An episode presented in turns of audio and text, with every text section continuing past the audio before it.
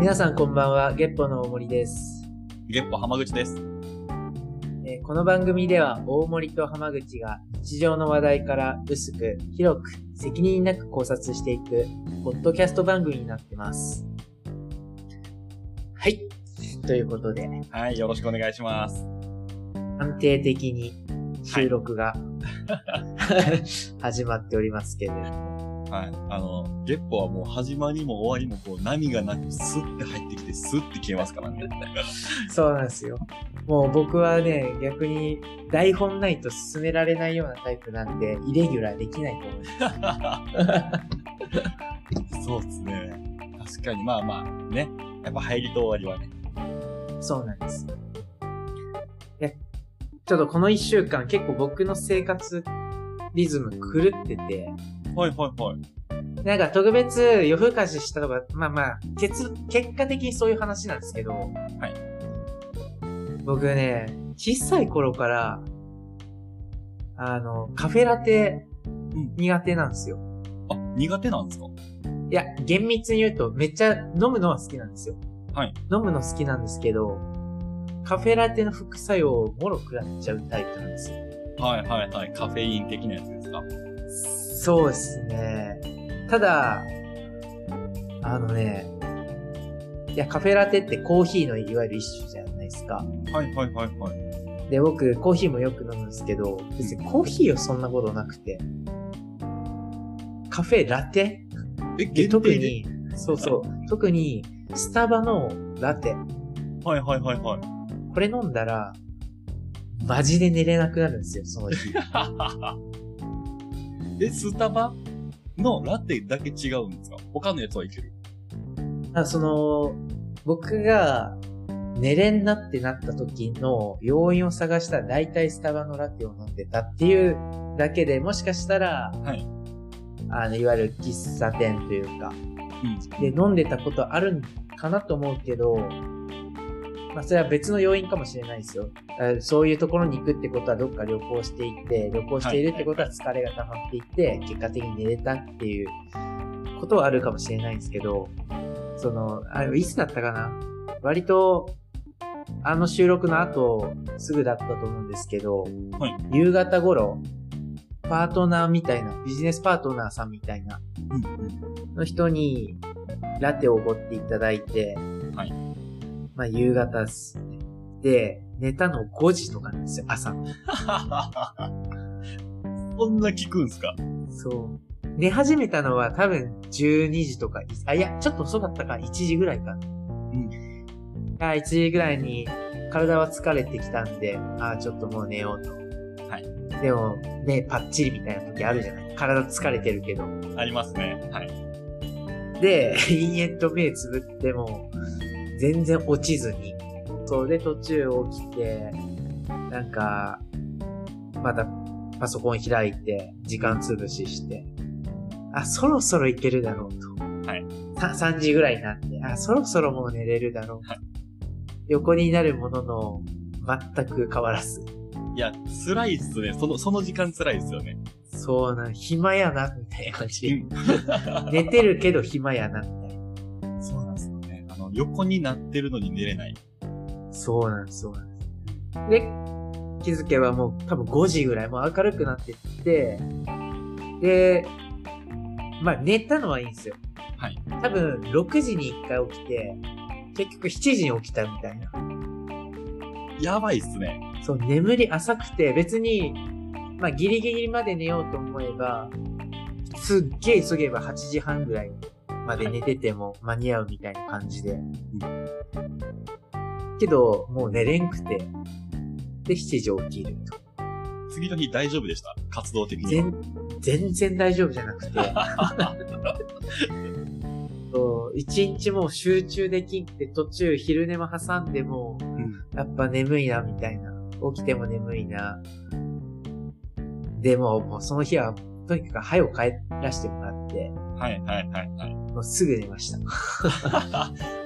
あの、目の前に、こう、活動ゲージみたいに見えません？そういう時って。赤のランプまでいっとるのって。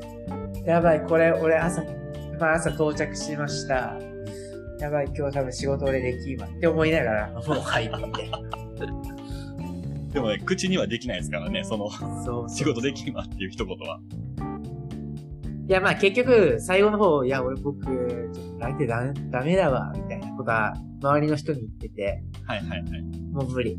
俺帰る、みたいな。みたいな感じでは、笑い話にはなったんですけど、まあ、はい一応やるタスク、あの、個人的には、消化できたんで、その時。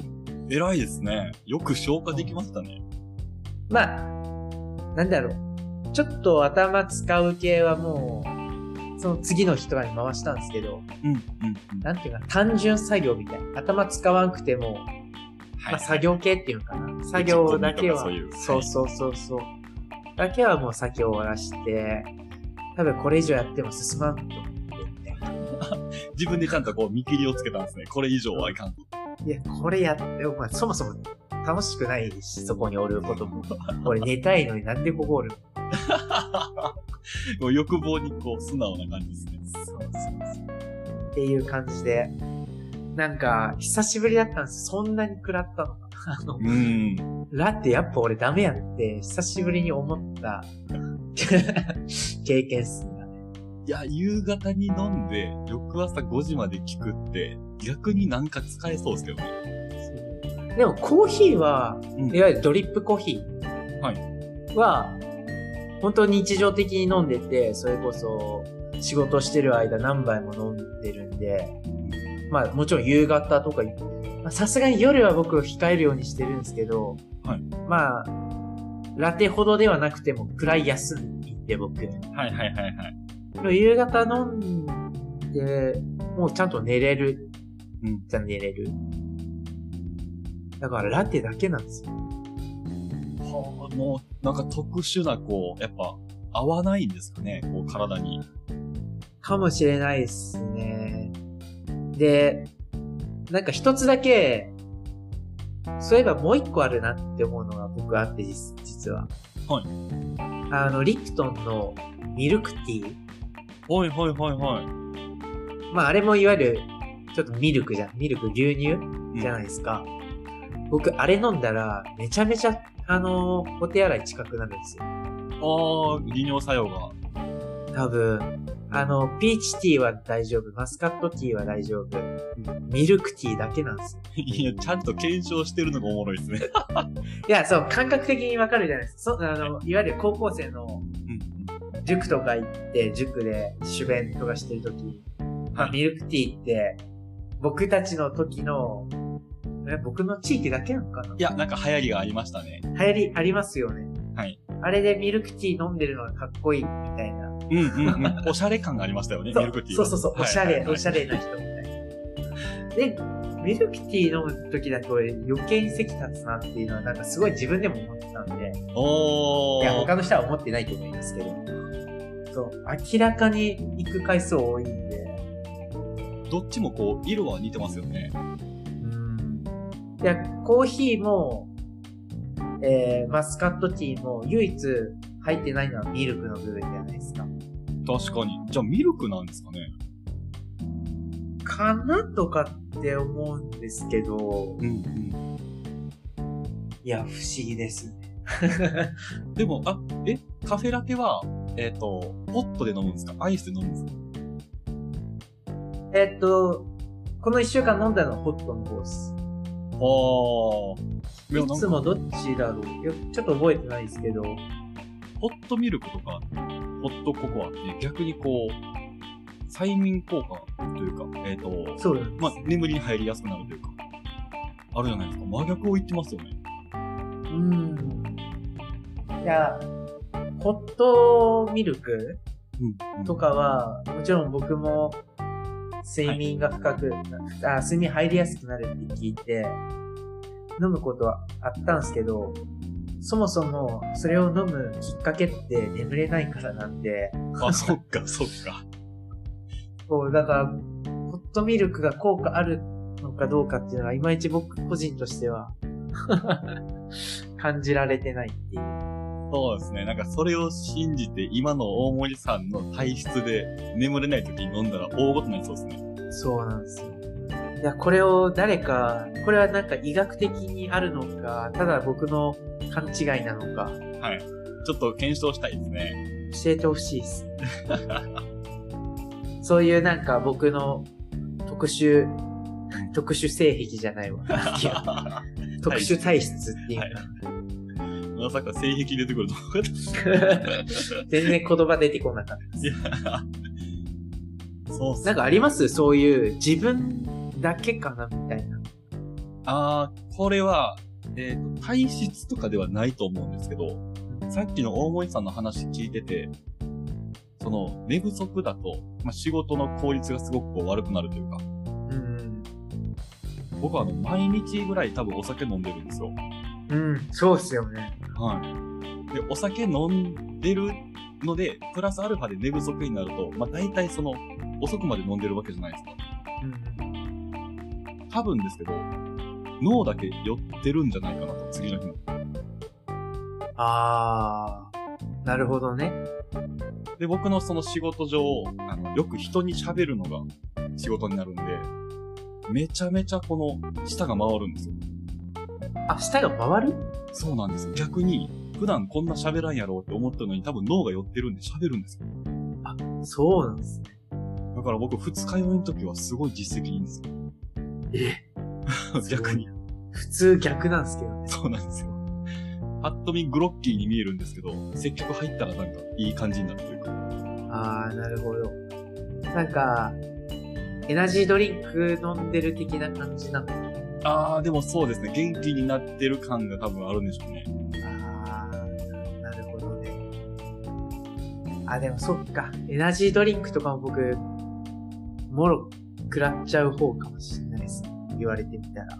あの、エナジードリンクって、僕のイメージですよ。なんか元気の前借りをしてるイメージなんですよ。そうっすね。なんか、元気になって、終わったら、は そうそうそうそう。一気に疲れ来るみたいな。そうそうそうそうあれをこう、毎日飲んでる人おるじゃないですか。いますね、あれ。日常的に。あれ、何なんですかねなんかもうルーティンになってるんですかね、体自体は。なんかほんまに僕らがコーヒー飲むみたいなイメージです多かね。分、多分。いやそれで目覚ます的なね。僕は毎回あれ見るたびに、この人今日も前借りしとるなってずっと思うんですけど。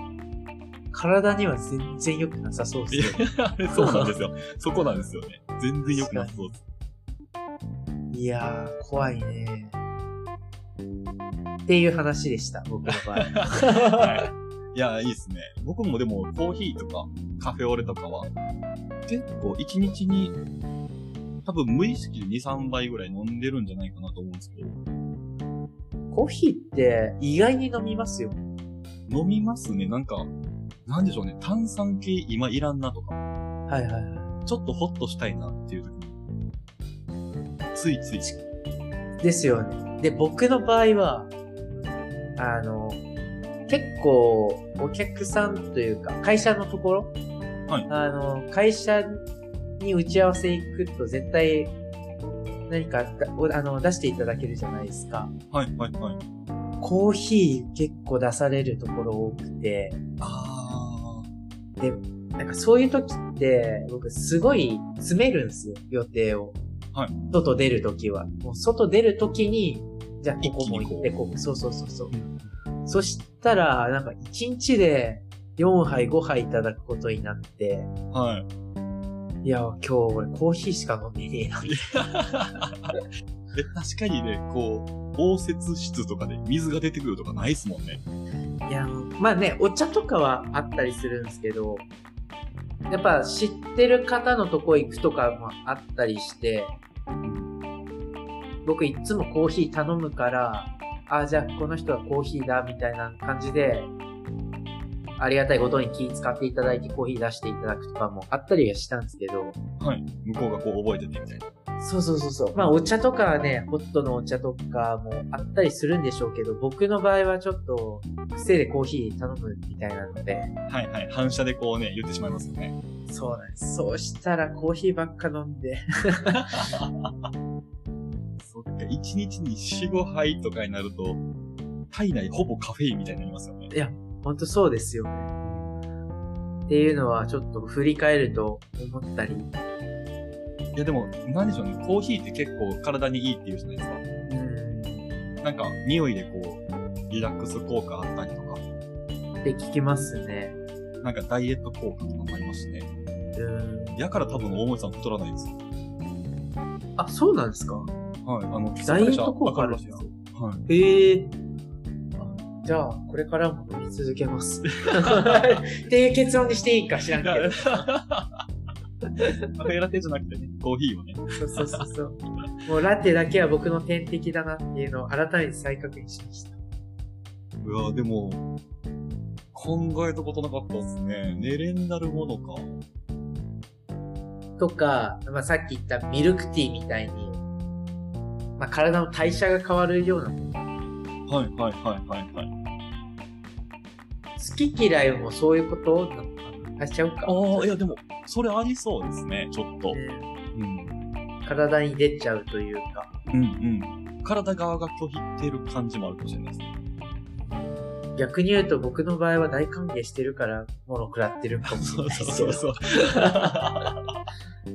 欲しがりすぎてみたいな。そうそうそうそう。来たーみたいな。思う存分使うぞみたいな。そうですね。本当は行き渡ったらいかんところまで行き渡りそうですもんね。もう本当エナジードリンクですね。僕にとっての。そうですね、カフェラテが。そうそうそう。なんか北欧の人ってめっちゃコーヒー飲むことが多いとは聞いたりするし。あー、なんか、あれですかね。こう、自分にスイッチ入れるみたいな。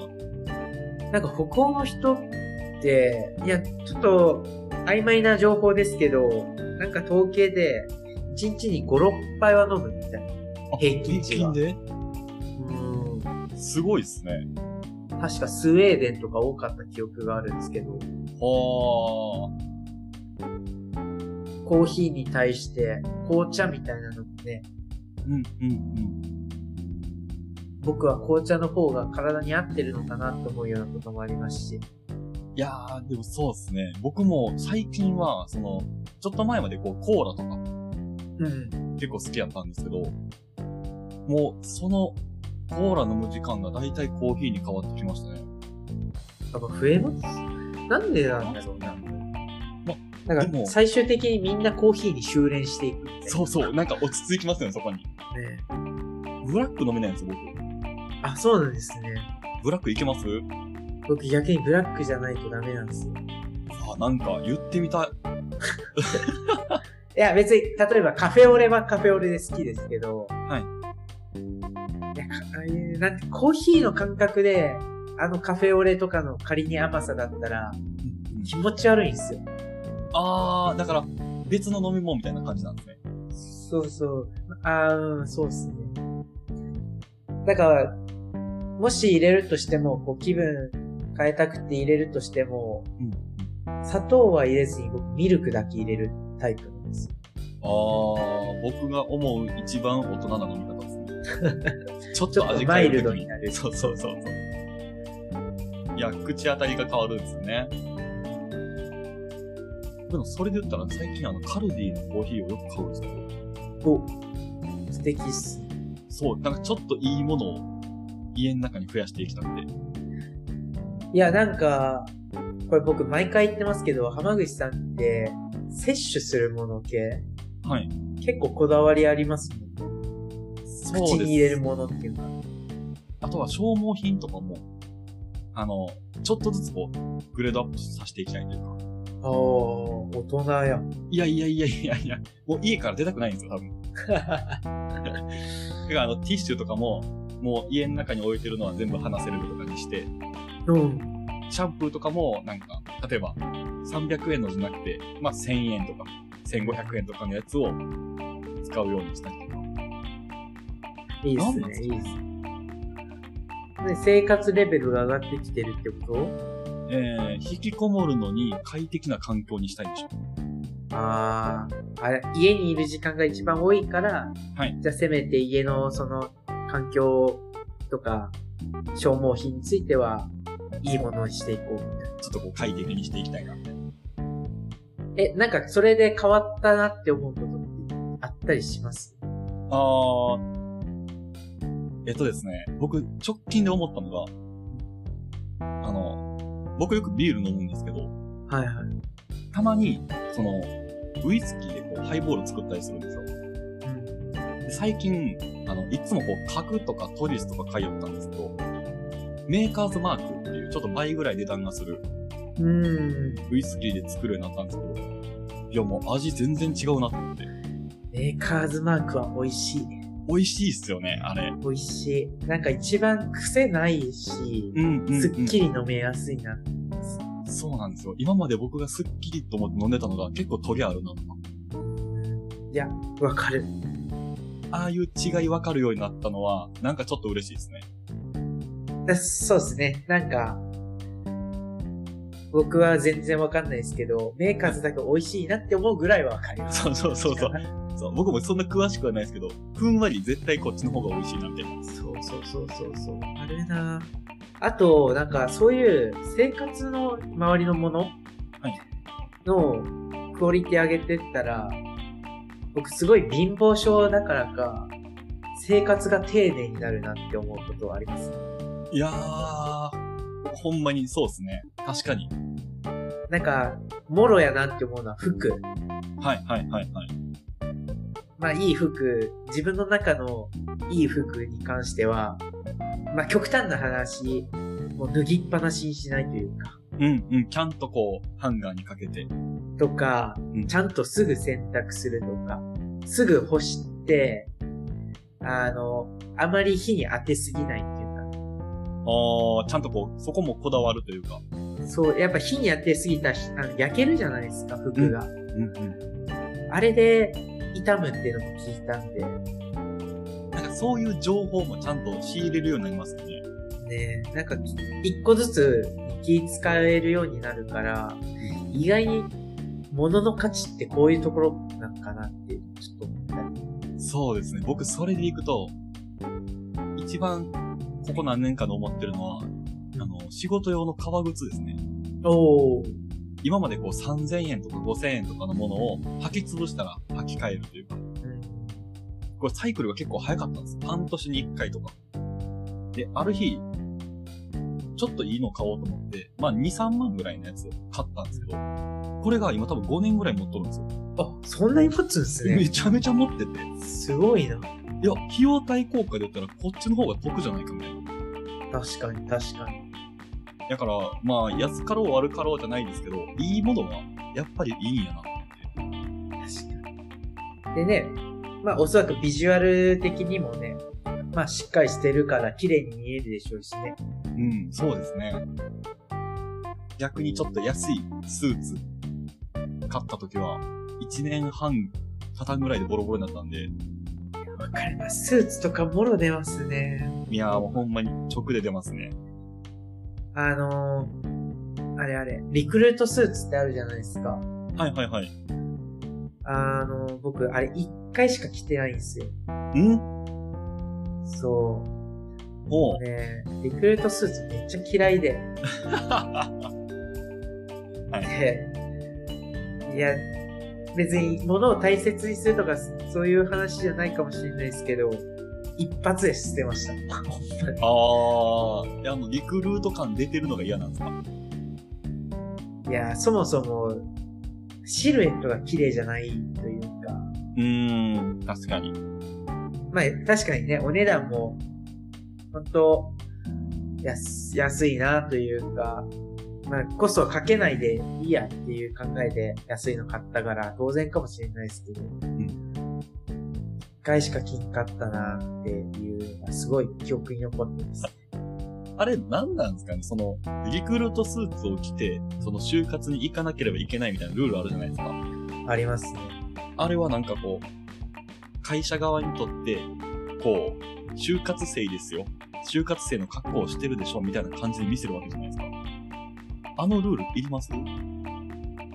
いや、個人的にはね、もちろん、いらないっていう派ですけど、はい。まあそうじゃない業種の人たちからしたらどんな意見が出てくるんだろうなっていうのはありますね。なんか、制服みたいなイメージです、僕は。その、確かにね。でも、なん、何のための制服って言われたら別に必要ないじゃないですか。そうなんですよ。あんなん、下手したら10年に1回も着ないじゃないですか。そうそうそう。いやー、それこそね、なんか、今、いろんな人と働いてて思うのは、いわゆる面接っていうかな。その、働く前の、こう、お話するときと実際に働き始めて、全然違うし、そもそも。ま あそうですね。あの猫かぶった感じが。そうそう。で、何よりも思うのは、あの、それぞれの特徴って、めちゃめちゃ活かせるな、みたいな。はいはいはいはい。まあ、ご存知のように僕の仕事って結構国際色豊かで、はいまあ、ラテンの人、まあ、コロンビアのラテンの人もいれば、ヨーロッパの人もいたり、まあ、東南アジアの人もいてっていう形の中で、例えば分かりやすいのはやっぱね、そのコロンビアの人、はい。すげえ元気なんですよ。イエイやろうぜみたいな。マジでイメージできるぐらいに、はい。すげえ喋るんですよ。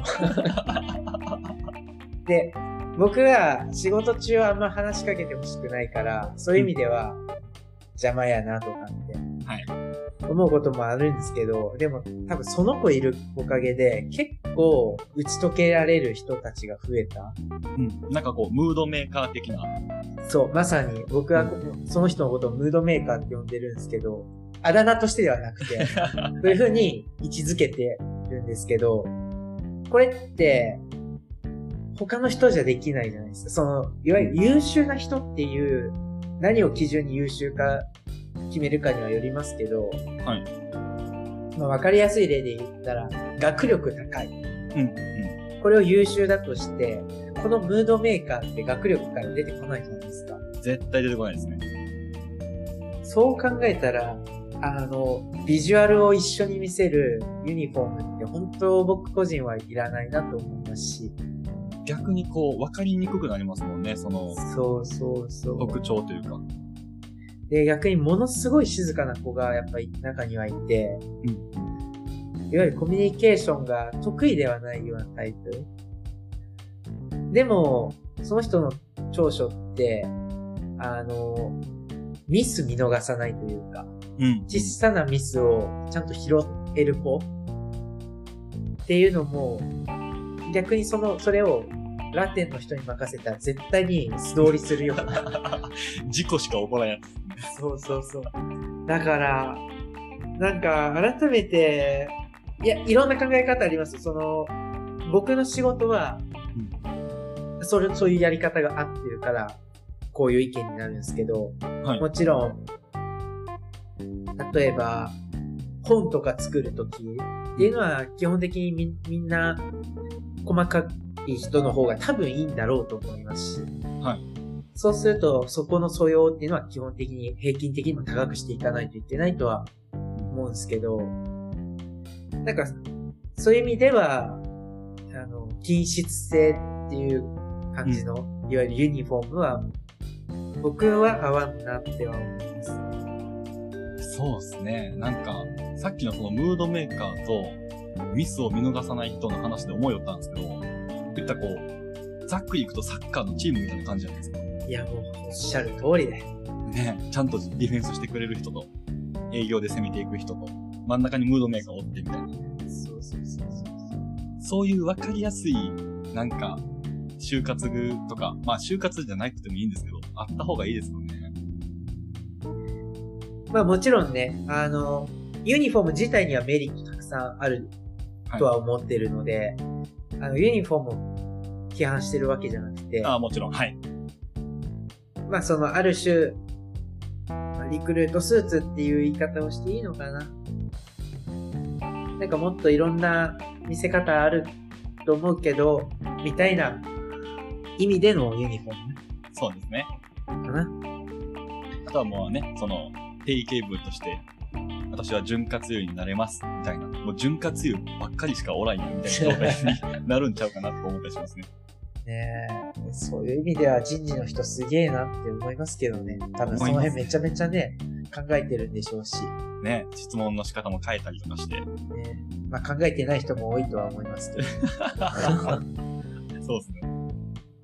まああと、まあそういう関連の話で言うと、めっちゃ怒る人とめっちゃ優しい人みたいなのもいるじゃないですか。はいはいはいはい。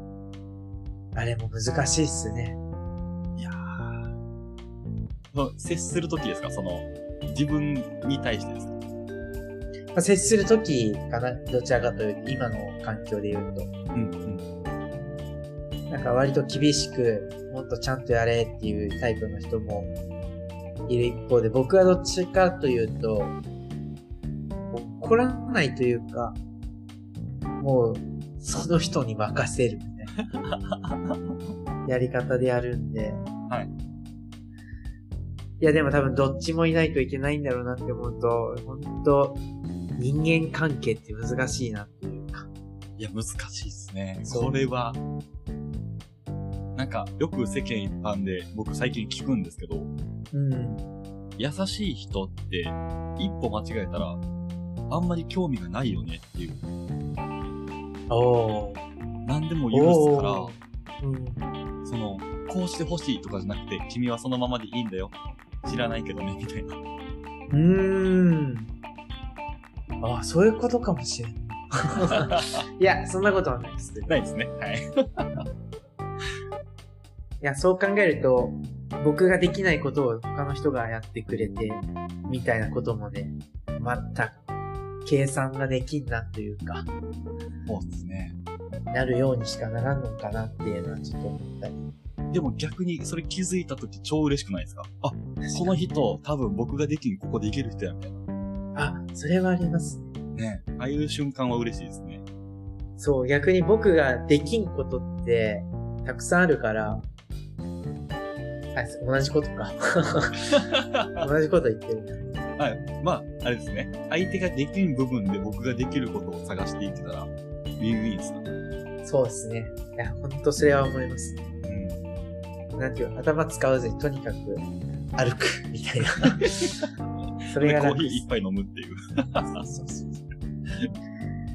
っていう話ですね。いやー、綺麗にまとまった気がしますね。まとまったかな。いや、どうですかね。